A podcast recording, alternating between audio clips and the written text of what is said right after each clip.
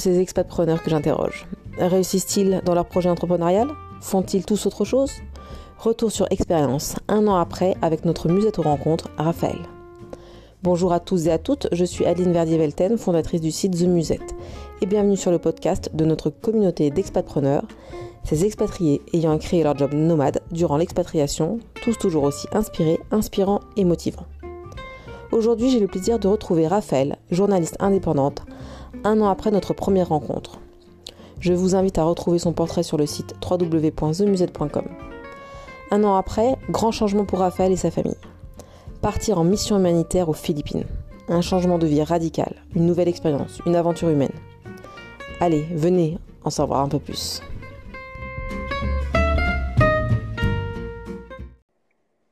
Raphaël? Oui? Oui, bonjour Raphaël. Bonjour Adeline. Merci, je suis très contente de retrouver euh, un an après pour savoir ce que tu es devenu. Euh, voilà, il y a un an, euh, je t'interrogeais sur ton projet d'expatrié et tu étais journaliste pour le petitjournal.com et tu étais aussi coach et tu vivais en Israël. Alors, je voudrais savoir, un an après, où tu es. Alors, un an après, je suis à Manille, aux Philippines. Euh, j'ai un peu changé de vie avec ma famille, euh, puisque nous mhm. sommes partis Paris et nos quatre enfants en mission humanitaire pour la fondation LP4Y, ça veut dire Life Project for Youth, qui mhm. euh, agit un peu comme une business school des bidonvilles. En fait, on, coach des jeunes de 17 à 24 ans en victimes d'extrême pauvreté et d'exclusion, et on les mhm. aide à aider au monde décent. Et moi, je m'occupe plus d'un projet de nurserie qui permet en fait mm. aux jeunes mamans que nous formons de laisser leurs enfants pour pouvoir se, former avec euh, notre association. D'accord. Et alors, comment tu avais trouvé cette, euh, cette association? Euh, écoute, on est en contact avec eux. Ça, faisait longtemps qu'on avait ce projet et on était en contact avec eux quand on vivait à Singapour, donc avant Israël. Et, et, donc voilà, le projet a mûri. Et puis là, c'était un bon moment l'année dernière pour pour changer de cap. Et euh, on, a, on s'est lancé dans une aventure qui nous travaillait depuis plusieurs années. Et voilà, on s'est dit que c'était le bon moment parce qu'on est, pas trop vieux, on a des jumelles de 10 ans. Et donc mhm. là, on rentrera ensuite en France euh, l'année prochaine. Euh, elles pourront ainsi rentrer en sixième. Et voilà, on s'était dit que c'était un bon moment de le faire. La bonne année. Et donc, aventure familiale et, humaine, les, les, enfants ont adhéré à, à votre oui. projet? Écoute, pour être très honnête, les enfants, on ne leur a pas demandé euh, leur avis, puisqu'ils étaient un petit peu jeunes. On les, a mhm. dans l'aventure. Tu vois, si jamais on, décidait de poursuivre, là, c'est ce qu'on se disait, si on, pour une raison ou pour une autre, on décidait de, de, poursuivre, là, on leur demandera leur avis. Mais c'est vrai qu'à 9 ans, on s'était dit que c'était encore un projet euh, euh, décidé par les parents, dans lesquels on les, on les embarquait, mhm. avec joie et bonheur en leur disant que, voilà, c'était super, que qu'on allait vivre une aventure incroyable euh, euh, en famille. Et pour eux, bah, en fait, eux, ils ont toujours vécu à l'étranger, ils ont toujours bougé tous les 2-3 ans. Donc, c'était pas le, le, fait de partir à l'étranger qui, qui, posait souci. C'était plus que pour la première fois, en fait, entre Israël et notre départ à Manille, on a passé 6 mois à Paris. Et les mhm. enfants avaient en France et ils se sentent quand même assez français. Et mmh. l'école l'école française, euh, et ils sont plein de bons amis. Donc c'était plus ça qui était un petit peu dur de quitter les copains, mais c'est pas le fait de changer de, pays. D'accord. Euh, est-ce que tu as, vous avez rencontré des obstacles quand vous êtes arrivé, etc., pour votre projet? Euh, En mission humanitaire, tu veux dire? Une mission humanitaire, personnelle des obstacles? Non, on a eu des difficultés dans le sens où on, donc on est arrivé avec quatre enfants le, exactement le 5 février. Euh, on a été deux semaines en formation directement et donc euh, heureusement on a eu une fabuleuse euh, solidarité qui s'est mise en place. On a pu confier nos enfants à une, une famille franco-française avec une nounou mhm. qui nous a, mhm. permis de nous confier mhm. avec mon mari. donc ça c'était un peu, on a un peu jonglé. Et ensuite quand ils ont commencé l'école donc vers le 20 février. Et ben, en fait, la, la fin de l'année scolaire était le 8 mars. Donc, en fait, ils ont eu trois semaines d'école à peine.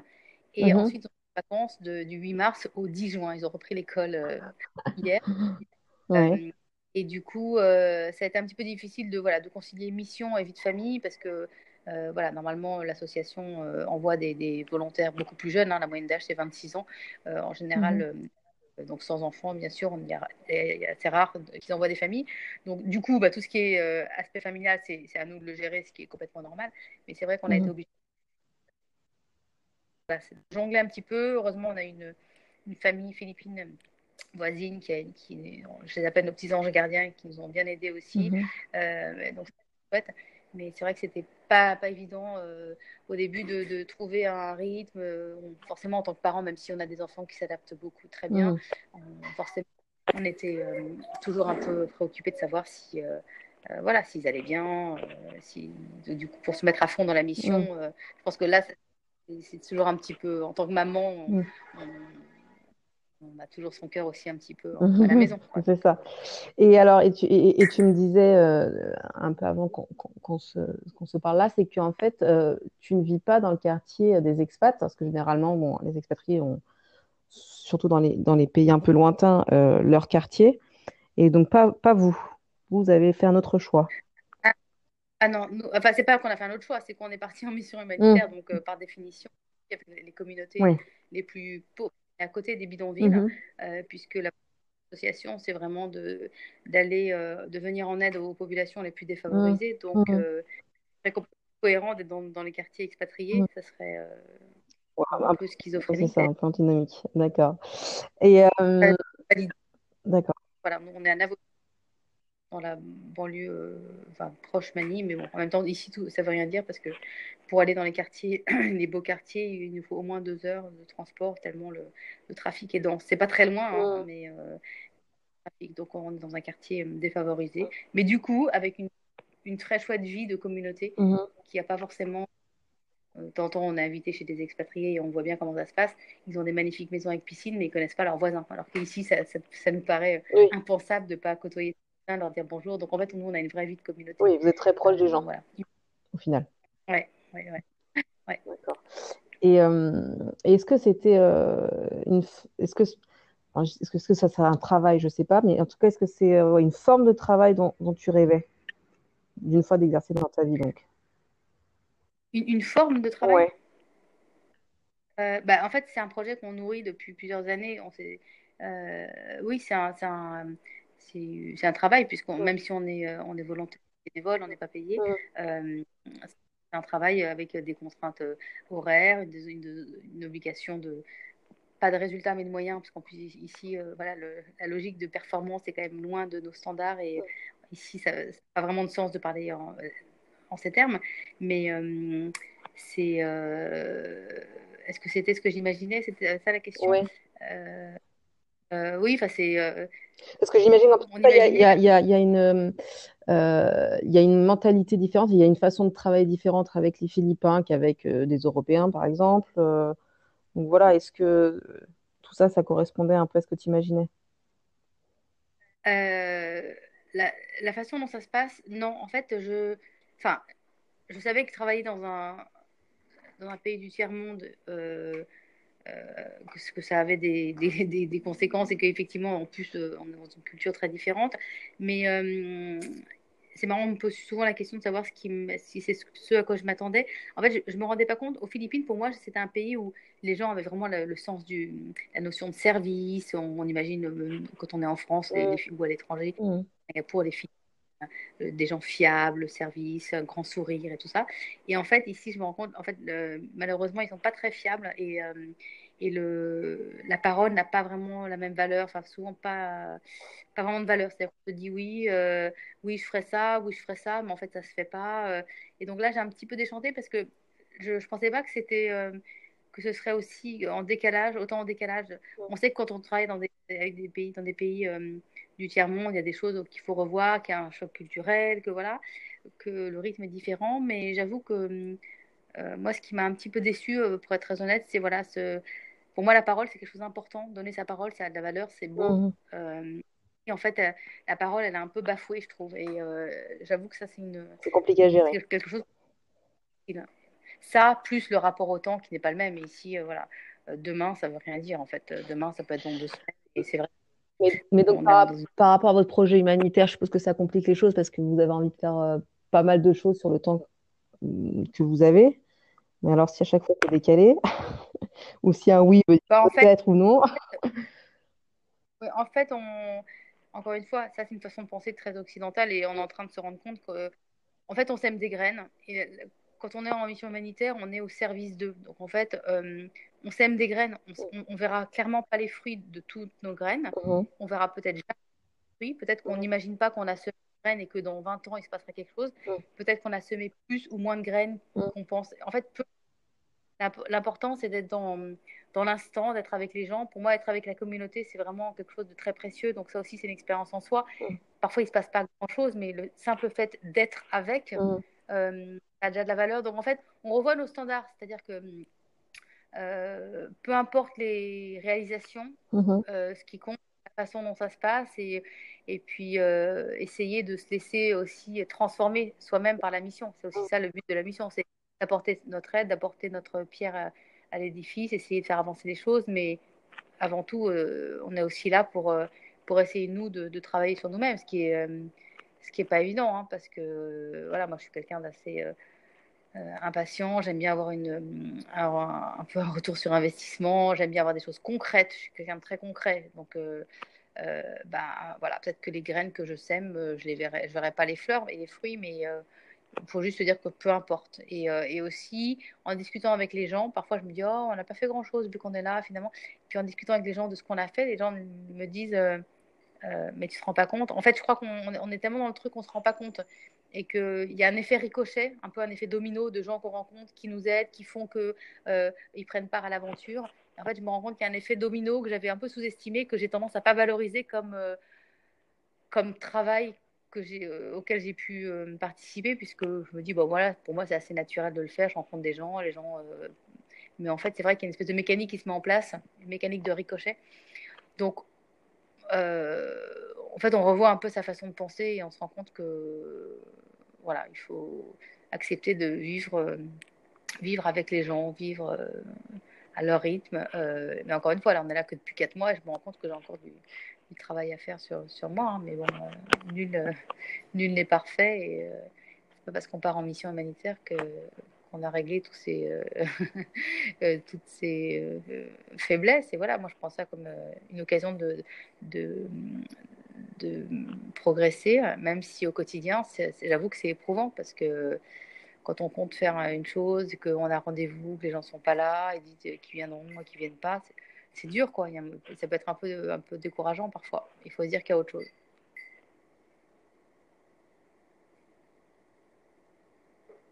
Allô? Une petite coupure. Je disais, ça fait, euh, voilà, même ça fait que quatre mois que, que tu es parti. Est-ce que tu observes déjà un changement chez vous euh, dans la façon d'aborder euh, la vie, je dirais presque? La. Euh, vous avez vécu avant dans d'autres pays euh, où euh, la vie était, tu disais, quand même assez facile parce que vous aviez des aides, etc. Là, vous êtes vraiment dans quelque chose de plus, plus difficile.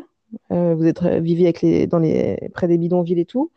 donc, est-ce que vous, vous avez une, voilà, des façons de faire, je dirais, occidentales qui sont en train de changer un peu?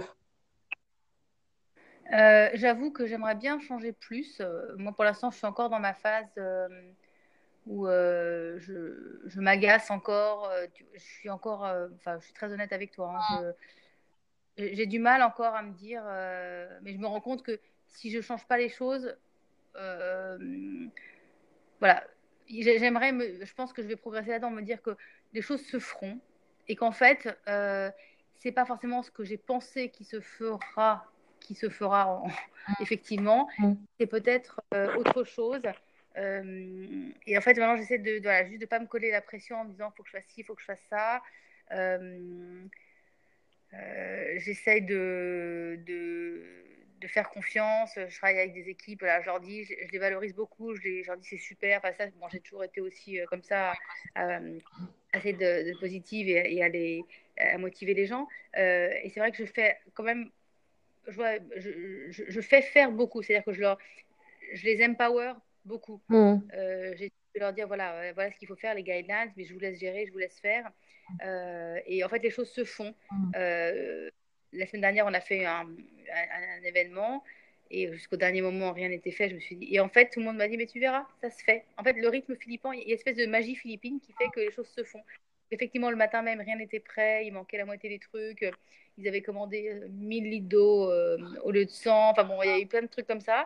Et puis en fait, les choses se sont faites. Euh, donc je pense que le, travail, il, il, a été mis en place. Euh, je vais profiter de ces mois qui viennent pour essayer d'approfondir, de, de, me laisser porter, de me dire, voilà, à chaque jour, peine, de, voilà, de lâcher prise en fait. De lâcher prise, ouais. Mais bon, ça, ça c'est ma, pas mon fort, donc du coup, ça me demande. Il faut t'améliorer. voilà, D'accord. Mais euh, on est là aussi pour se, pour se perfectionner. Hein. Et, et c'est aussi euh, beau voilà, de voir. Euh. Mais sinon, euh, j'ai l'impression que. Hum, non, moi, je suis assez bluffée par la capacité d'adaptation de mes enfants qui sont. voilà, je trouve qu'ils sont quand même cool. Bon, effectivement, ils parlaient déjà anglais, donc ça a simplifié les choses. Mais bah, ici, en même temps, un enfant dès qu'il a 3 francs 6 sous, il va s'acheter euh, une cochonnerie au, Sari Sari Store, c'est les petites boutiques, euh, genre la petite épicerie. Et comme la vie est pas très chère ici, dès qu'ils ont euh, quelques pièces, ils vont, ils vont se faire plaisir. Et du coup, j'ai l'impression que rien que ça, d'être avec la communauté, se faire des petits plaisirs tout simples. finalement, ils, ont été quand même assez cool parce qu'ils n'avaient pas beaucoup d'activités pendant les vacances et je trouve qu'ils ils ont, ils sont quand même de bonnes compositions. Donc, je suis assez reconnaissante et fière d'eux. Et puis voilà, et puis euh, mon mari qui était lui, alors lui il avait un job avant euh, euh, plutôt corporate, à fond, voilà, dans, les avions, les conf et tout. Et là, lui, il a fait un shift total. Et je suis assez impressionnée par sa capacité à, prendre les choses du, bon côté. En fait, du, il, prend les. Moi, suis plus peut-être dans la, dans la, comment dire, je résiste davantage. Et lui, c'est aussi son tempérament. Il, prend, il est plus coulant, donc il prend plus les choses comme elles viennent. Les choses se font, elles se font, elles se font pas. Voilà, il est, il est plus résilient, je pense. Donc, euh, euh, j'ai l'impression que eux ont, bien pris le, pli. Et, voilà. Puis moi, voilà, je me rends compte qu'il faut que je travaille encore un peu sur ma, mon impatience et mon besoin de contrôle mais euh, les choses euh, vont, se faire. Et puis, euh, en fait, je me suis rendu compte la semaine dernière, effectivement, que les choses se font au rythme philippin. Et voilà, c'est pas les mêmes codes, mais les choses se font.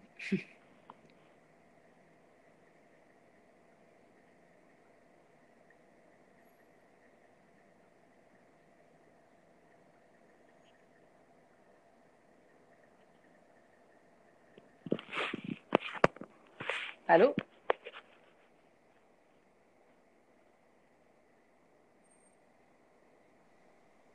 Raphaël Oui, c'est encore coupé. Voilà. Je me demandais quel était ton plus gros challenge, euh, que ce soit par, enfin, dans ton projet là, humanitaire. Mon challenge euh, pro ou mon challenge pro et perso? Pro et perso.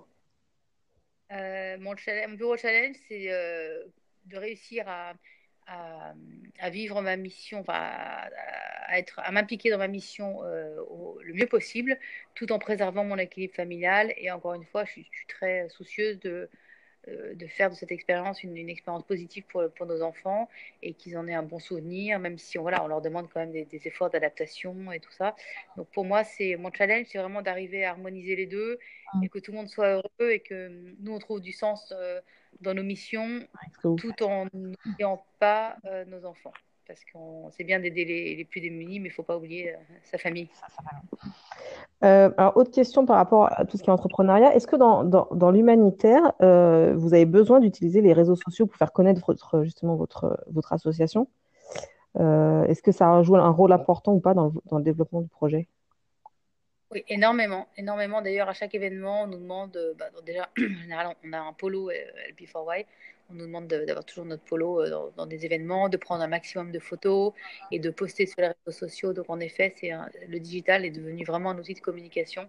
on se rend compte que ça fait, je te parlais tout à l'heure de l'effet domino, c'est vraiment ça. J'ai posté quelque chose, pour te donner un exemple, j'ai posté un, événement et du coup, j'ai repris contact, enfin, plutôt une, amie, enfin, une copine de, de Tokyo, donc j'ai habité à Tokyo en 2008, euh, a repris contact avec moi en me disant Ah, c'est super ce que vous faites, voilà, j'habite à Hong Kong maintenant, euh, est-ce que vous avez besoin d'aide pour euh, votre projet, la nurserie? Et là, elle va faire partir une boîte de donations pour la nurserie de Hong Kong qui va arriver à, aux Philippines. Donc, ça, c'est vraiment grâce aux réseaux sociaux. D'accord. Donc, par exemple, si les gens, même en Europe, veulent envoyer quelque chose, c'est possible ou pas? Oui, bien sûr. Après, il faut, il faut qu'ils envoient des choses. voilà, il faut, il faut qu'on on peut pas envoyer tout et n'importe quoi parce que les besoins sont assez ciblés hein. et souvent les gens sont pleins d'attention, ils veulent envoyer des choses, mais euh, on peut pas tout accepter et, voilà, on a des besoins qui sont assez ciblés, mais bien sûr, tout est possible. Parfait, très bien. Euh, aussi, une autre question. Est-ce que tu as. Euh, la dernière fois que j'avais parlé avec toi, euh, tu étais en train d'écrire un livre? Sur les femmes là-bas. Voilà, je veux savoir où tu en étais. Alors, euh, en rentrant à Paris, j'ai contacté des éditeurs et en fait, j'en ai trouvé un. Euh, mais malheureusement, euh, l'éditrice avait besoin que je sois présente à Paris pour la promotion du livre. Et donc, du coup, ça s'est pas fait dans les six mois d'intervalle où j'étais à Paris. Mais j'espère bien la recontacter à mon retour et puis voir, voir si elle peut toujours, si elle a toujours envie de méditer ou pas. Et sinon, bah, je me dis peut-être que je me tournerai. C'est des portraits de femmes. Sinon, je me tournerais vers des magazines peut-être féminins, voir s'il n'y a pas moyen de les publier en, en chronique, voilà, sous, ce, euh, sous cette forme-là.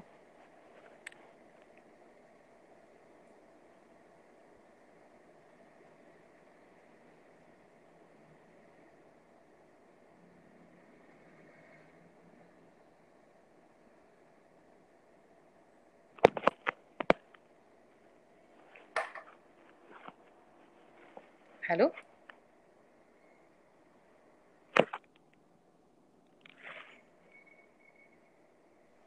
Raphaël Oui. Oui, je disais, est-ce que tu continues à faire des petits reportages pour euh, le journal, le petit journal.com Non, là, j'ai mis un by mais euh, quand j'étais en France, j'ai continué un petit peu à contribuer à l'édition internationale du petit journal et ah. euh, je compte reprendre à mon retour. Voilà. Très bien.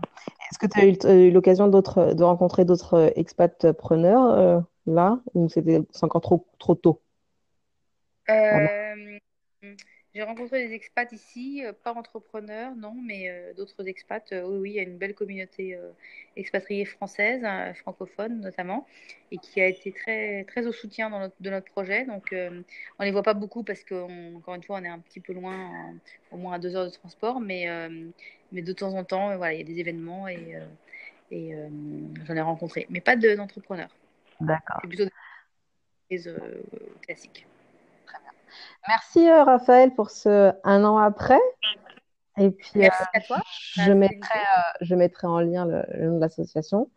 Et puis, on se recontacte bientôt pour voir où tu en es. D'accord. Merci beaucoup,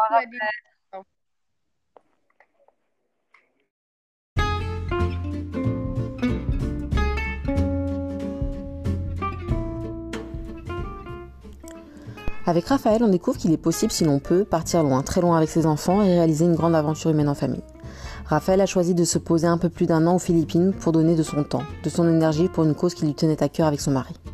Être expat, ce n'est pas que vivre dans les beaux quartiers, c'est aussi vivre près de la population d'accueil, se fondre dans la communauté, rendre aux autres ce qu'on a reçu en expatriation. Si vous souhaitez en savoir un peu plus sur l'association pour laquelle Raphaël est parti, c'est sur notre site ou alors regardez sur www.lp4y.org. J'espère que cette interview vous aura plu. À bientôt pour un prochain podcast d'Expatpreneur sur themusette.com.